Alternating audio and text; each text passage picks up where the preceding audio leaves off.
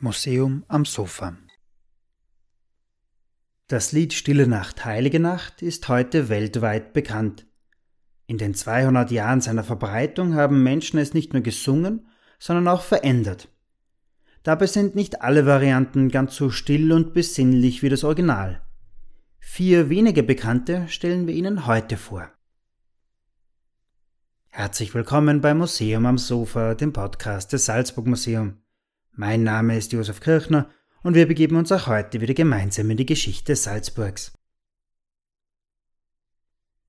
Hunger, Armut, Klimakrise. Um 1816 war die stille und heilige Nacht von der Josef Mohr in seinem Liedtext schreibt, mehr Sehnsucht als Wirklichkeit. Der Alltag vieler SalzburgerInnen war schwer.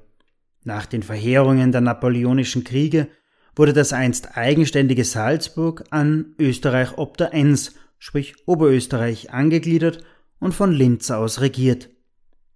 Die Zeit war geprägt von Armut, Not und Hunger. Im sogenannten Jahr ohne Sommer löste ein Vulkanausbruch im heutigen Indonesien eine globale Klimakrise aus, mit Kältewellen, Überschwemmungen und Ernteausfällen, auch in Salzburg. Zwei Jahre später zerstörte ein Stadtbrand große Teile der rechten Altstadt. In dieser düsteren Zeit schrieb der Pfarrer Josef Mohr 1816 in Maria Pfarre im Lungau den Liedtext von Stille Nacht, Heilige Nacht.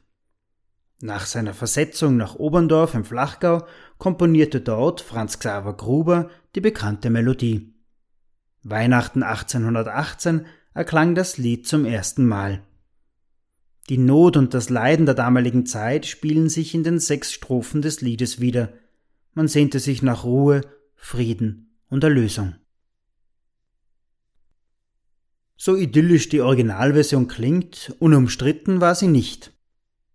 Der Pfarrer Josef Mohr vertrat die Auffassung, Religion solle möglichst alltags- und volksnahe gelebt werden. Dazu passte, dass Stille Nacht, Heilige Nacht nicht wie üblich in lateinischer, sondern in deutscher Sprache aufgeführt wurde. Damit stieß er bei konservativen Kirchenvertretern auf Ablehnung. Bei seiner weltweiten Verbreitung wurde das Lied vielfach verändert, sowohl musikalisch als auch textlich. Zum Beispiel entstand eine Orgelfassung des Liedes. Autographen von Gruber zeigen, dass Mohr und Gruber teilweise selbst an diesen frühen Abwandlungen beteiligt waren. Zusätzliche Varianten des Liedes entstanden durch Übersetzungen, Missverständnisse, aber auch durch kreative Neu- und Umdichtungen. Insgesamt sind über 300 Nachdichtungen und Übersetzungen bekannt, bis hin zu Versionen in Kunstsprachen wie Klingonisch aus der Reihe der Star Trek-Filme. Eine erste tiefgreifende textliche Veränderung geht auf die Tiroler Nationalsänger zurück. Der Orgelbauer Karl Mauracher kam in den 1820ern nach Oberndorf, hörte begeistert das Lied und brachte es nach Fügen im Zillertal.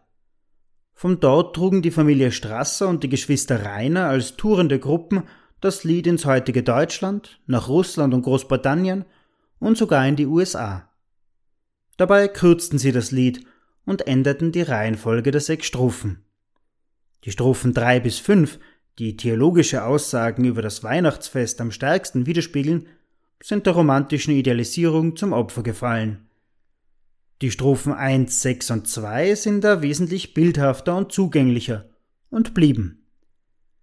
So ist dort etwa vom trauten heiligen Paar, dem holden Knaben im lockigen Haar oder von Hirten und Engeln die Rede. Diese Veränderung des Liedes weg vom kirchlichen Rahmen hin zum bürgerlich-familiären Weihnachtslied wirkt bis in die Gegenwart. Die geänderte Reihenfolge der Strophen 1, 6 und 2 ist bis heute üblich.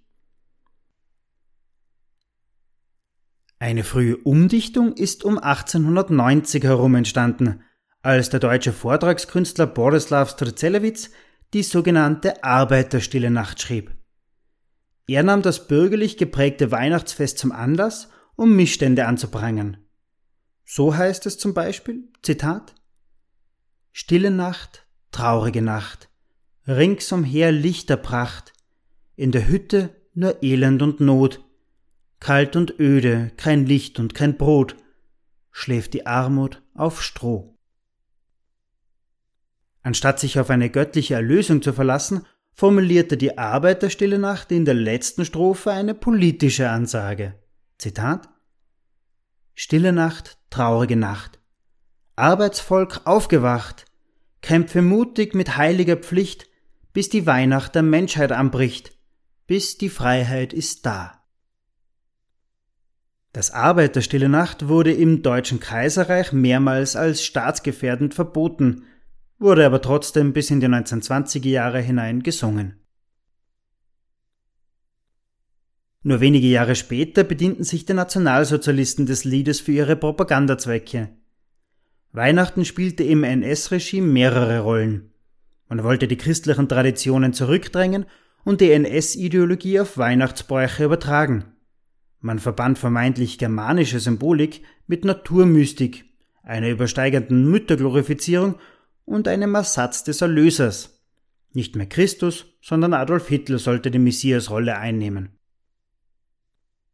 Das Lied Stille Nacht dichteten die Nationalsozialisten schon in den 1930ern um, so dass nicht das hochtraute Paar einsam wacht, sondern Adolf Hitler. An die Stelle himmlischer Ruhe rückt nationale Größe und Ruhm. Nach der Befreiung vom Faschismus in den Jahrzehnten des sogenannten Wirtschaftswunders boten sich neue Anknüpfungspunkte für Umdichtungen an. Eine Variante verdanken wir dem Kabarettisten und Liedermacher Dieter Süvergrüb. Er dichtete 1970 unter anderem die folgende satirische Strophe. Zitat Stille Nacht, heilige Nacht, Lichterbaum angemacht und ein liebliches Liedlein gesingt und ein Eierlikörchen getrinkt und die Kinder geprügelt, bis sie hübsch andächtig sind. Nicht von allen Umdichtungen kennen wir die UrheberInnen.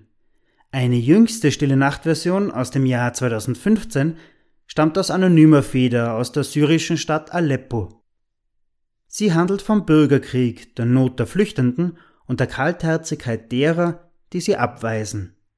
Zitat Stille Nacht, eigennützige Nacht, blind gegenüber unseres Nachbarn Not, verpacke christliche Scheinheiligkeit mit dem roten Klebeband der Bürokratie.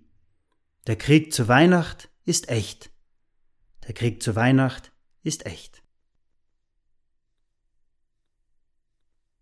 Mit dieser nachdenklich machenden Stille Nacht Version die die Brücke schlägt von der Entstehungszeit des Liedes vor 200 Jahren zu unserer Gegenwart, verabschiede ich mich für dieses Jahr und darf Ihnen noch ein friedliches Fest und auf jeden Fall schöne Feiertage wünschen.